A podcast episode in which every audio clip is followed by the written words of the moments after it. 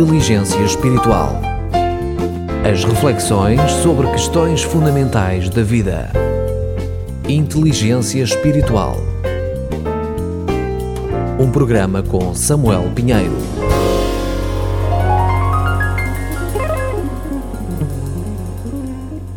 Vimos a sua estrela no Oriente. Do Oriente vieram magos em busca do rei acabado de nascer anunciado porque viram a sua estrela, um sinal singular, mas perfeitamente contextualizado com a sua cultura e campo de estudo e ação.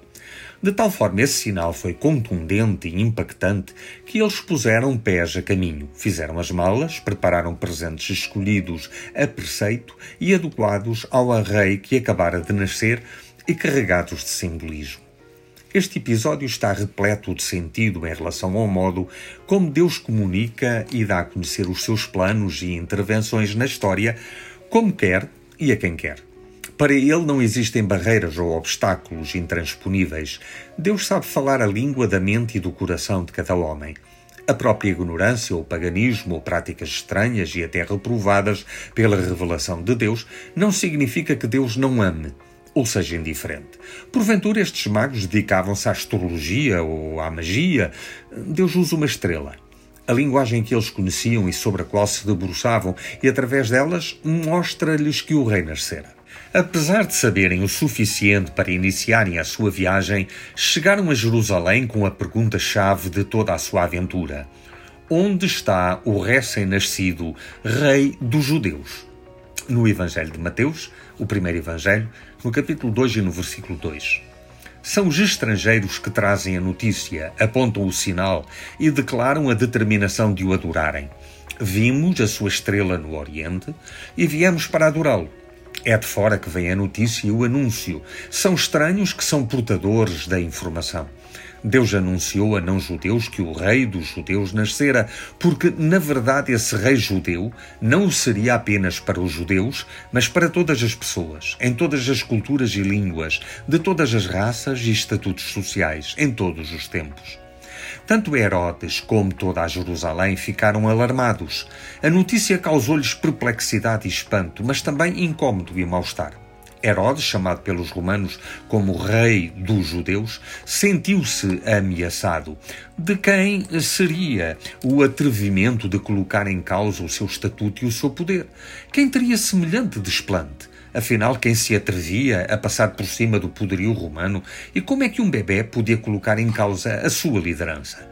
Segundo o relato bíblico, Herodes sabia a quem perguntar acerca do que estava a acontecer e sobre os que os magos inquiririam. Então, convocando todos os principais dos sacerdotes e escribas do povo, indagava deles onde o Cristo devia nascer.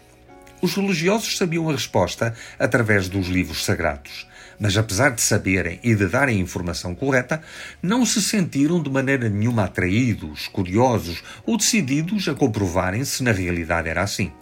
Como representantes de Deus na terra, como estudiosos da lei e dos profetas, ficaram indiferentes à afirmação dos magos. Os de dentro não mostraram nenhum interesse em seguir na rota dos profetas até Belém. Os de fora não se importaram com o esforço que tinham a fazer e com os obstáculos a vencer. E Herodes, sentindo-se ameaçado, tentou arranjar um expediente para se livrar do infante que lhe ameaçava o lugar.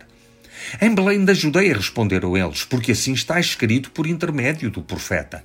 E tu, Belém, terra de Judá, não és de modo algum a menor entre as principais de Judá, porque de ti sairá o guia que há de apacentar o meu povo Israel. Também no Evangelho de Mateus, no capítulo 2, os versículos 5 e 6. Especulando um bocadinho, estes magos devem ter ficado admirados que o sinal que os movera até Jerusalém e a declaração profética não arrancasse os religiosos da sua letargia e acomodação. E lá seguiram o seu caminho sem a companhia dos eruditos da profecia, guiados pela estrela que tinham visto no Oriente e que agora os precedia. Até ao lugar onde o menino se encontrava e onde parou. Um déspota e uma cidade alarmados religiosos indiferentes e alguns magos esfuziantes. E vendo eles a estrela, alegraram-se com grande júbilo. Capítulo 2 de Mateus, versículo 10. Tinham chegado ao destino. Entrando na casa, viram o menino com Maria, sua mãe, prostrando-se, o adoraram.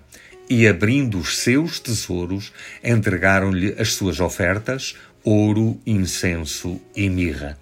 Mateus, no capítulo 2 e o versículo 11.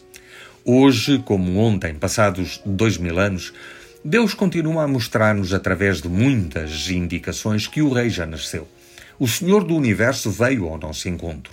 O Criador de todas as coisas e o nosso próprio Criador deu-se a conhecer para que, sem qualquer discriminação, possamos reencontrar nele o sentido da nossa existência e a nossa verdadeira essência. Os magos voltaram para casa. Mas não eram já as mesmas pessoas. Voltaram diferentes. Eles tinham visto, sabiam a verdade, contemplaram e adoraram o Senhor. Que neste Natal os sinais não prendam de tal maneira a nossa visão que deixemos de ver e concentrar-nos em Jesus. O sinal não é um espetáculo ou uma distração, é apenas o um meio para nos trazer até ao protagonista e autor principal da história e do nosso sentido. Um bom Natal, acima de tudo, em primeiro lugar, com Jesus na sua vida. Ele é o aniversariante. É nós somos, aquele que somos chamados para sermos filhos de Deus em Jesus Cristo.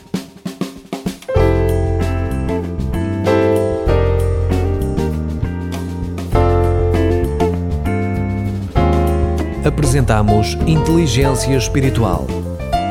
5 minutos de reflexão sobre questões fundamentais da vida, com Samuel Pinheiro.